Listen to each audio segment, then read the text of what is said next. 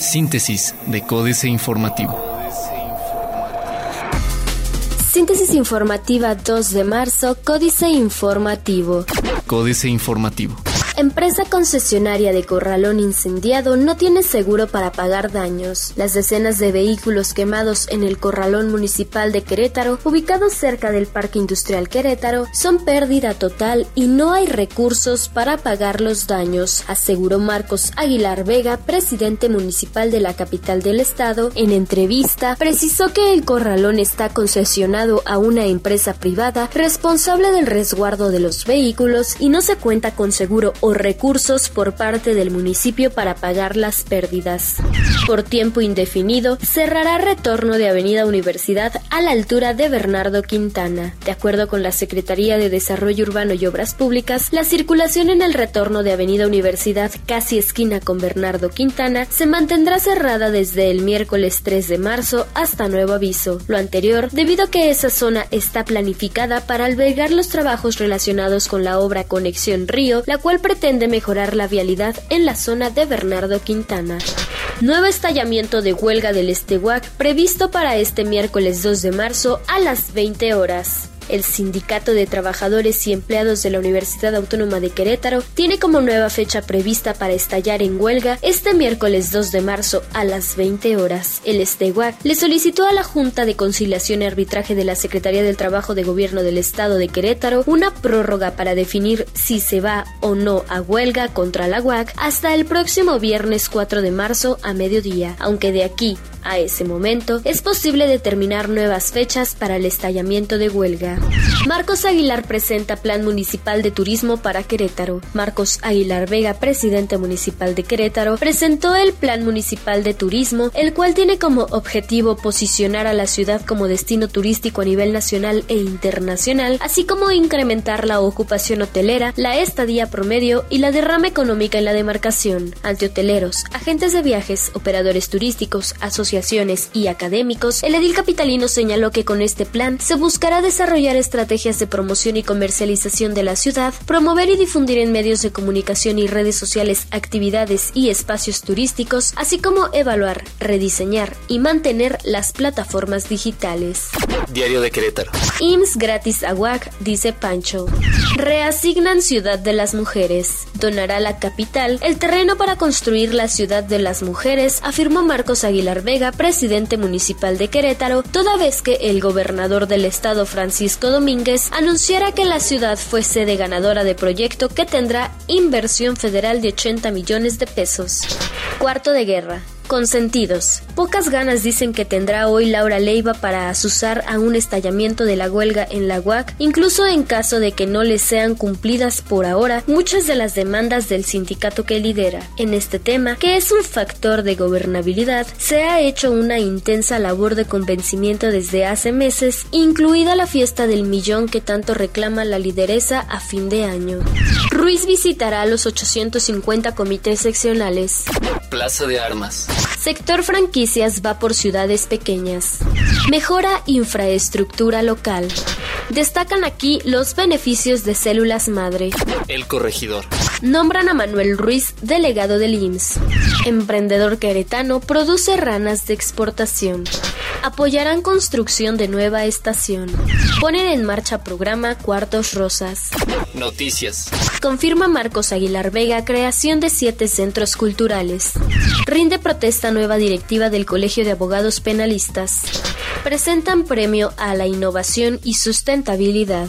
Reforma aumentan sanciones en sector financiero. En 2015, las sanciones al sector financiero crecieron 32.5% respecto a 2014, según la Comisión Nacional para la Protección y Defensa de los Usuarios de Servicios Financieros Conducef. Ese año, este organismo impuso 5.090 sanciones, que en monto sumaron 141.4 millones de pesos, es decir, 50.3% más que en 2014.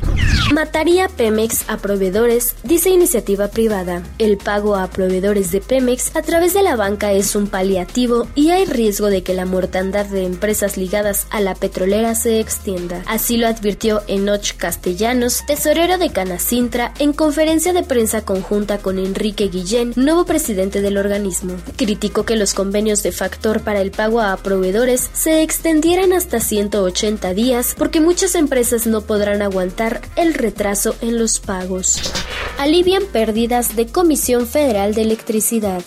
Arriesga recorte producción de gasolinas. El incremento de la producción de gasolinas en el país está en riesgo porque Petróleos Mexicanos recortó 36.200 millones de pesos al presupuesto de su subsidiaria Pemex Transformación Industrial. De estos, 34 mil millones iban a destinarse a proyectos para reconfigurar tres de las seis refinerías que aún producen combustóleo. La jornada. Remesas de trabajadores mexicanos aumentaron 18.8% en enero.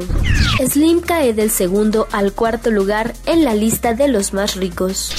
Dan notaría a ex abogado del mandatario de Querétaro. En cinco meses, el gobierno estatal creó dos notarías y el titular de una de ellas es Alfonso González Rivas, quien fue abogado del gobernador panista Francisco Domínguez Servién, mientras el de la otra es Adolfo Ortega Osorio, a cuyo padre, Adolfo Ortega Zarazúa, la pasada administración estatal priista le quitó la fe notarial por violaciones a la ley. En el primer mes del año, el gasto del gobierno cayó 417.900 millones. Excelsior. El recorte al gasto ya inició en enero. Presionan ingresos tributarios. Riesgos por débil demanda externa. Con dólar caro, más remesas. Reporte de Banco de México. Las remesas que enviaron los trabajadores mexicanos del extranjero, principalmente de Estados Unidos, sumaron 1.932.16 millones de dólares en enero de este año, lo que representó un aumento de 18.76% en comparación con el mismo mes de 2015. Así lo informó el Banco de México. En enero de 2015, las remesas familiares fueron de 1.626.9 millones de dólares. Secretaría de Educación Pública asegura que no habrá liquidación para cesados. La decisión es irrevocable. Internacional. Moody's baja la perspectiva de China a negativa por debilidad fiscal. Trump y Clinton logran victorias claves en primarias del supermartes en Estados Unidos. América Latina y el Caribe representa una quinta parte del comercio exterior de Estados Unidos. Venezuela a un paso del incumplimiento de pagos. Otros medios. De punto 35 a 20 megapíxeles. Así han evolucionado las cámaras de los smartphones. Gadgets para rastreo dan siguiente paso. Netflix ofrece trabajo a los amantes de Instagram. A dedo, la nueva aplicación para compartir auto en Santiago de Chile. Financieras. Dinero. Crece la deuda a zona de alarma 9 millones. Enrique Galván Ochoa. ¿Cómo va a ser pagada la deuda pública si Pemex cayó, por lo menos, en crisis de liquidez? Y las grandes reservas de petróleo están agotadas. El gobierno mexicano dio a conocer un dato. El saldo histórico de la deuda, sumando la interna y la externa, al último mes de enero llegó a 9 billones de pesos. 8 billones 904.7 mil millones para decirlo con exactitud. México S.A. Pemex. Deceso moderno. Carlos Fernández Vega. En su feroz cuan desenfrenada batalla cotidiana por demostrar públicamente cuál de ellos es el más oportunista y tiene la cara más dura, las empresas privadas conocidas como partidos políticos ahora se rasgan las vestiduras, ponen el grito en el cielo y exigen que rueden cabezas, al tiempo que utilizan a sus borregos en San Lázaro para demandar que alguien les explique por qué Petróleos Mexicanos se fue por el caño. Capitanes. Jorge Vargas. Es presidente y director general de Prudential Seguros México. Firma que cumple 10 años de operación en el país y ha vendido más de 500 millones de pesos en seguros de vida. El año pasado aumentó 73% sus ventas de seguros aquí, según la AMIS. Políticas. Guerra de la 22. Jaque mate. Sergio Sarmiento. Una vez más, la sección 22 aterrorizó al estado de Oaxaca este lunes 29 29 de febrero. Un grupo de activistas suspendió clases afectando a un 20% de las escuelas de la entidad, bloqueó la carretera 190, robó varios autobuses privados y atacó con violencia las instalaciones del Instituto Estatal de Educación Pública de Oaxaca. De Huejotzingo a la vergüenza, Germán Martínez Cázares. Repartir volantes para denunciar un fraude electoral en el aeropuerto de la Ciudad de México fue el último acto público de Carlos Castillo Peraza como presidente nacional del PAN. Al día siguiente le entregó la jefatura a Felipe Calderón. Era 8 de marzo de 1996. En una semana se cumplirán 20 años. Entonces, los panistas de todo el país, unidos, también entregaban esos papeles en carreteras, plazas, escuelas, centros de trabajo, para exhibir el atraco cometido por el gobierno priista de Manuel Bartlett a la voluntad de los ciudadanos de un pequeño municipio poblano, Juegotzingo.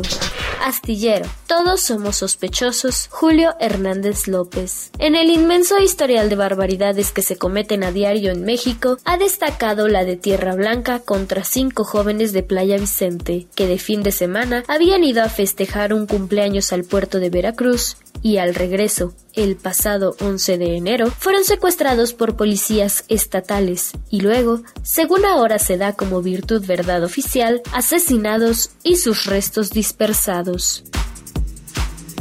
Síntesis de Códice Informativo.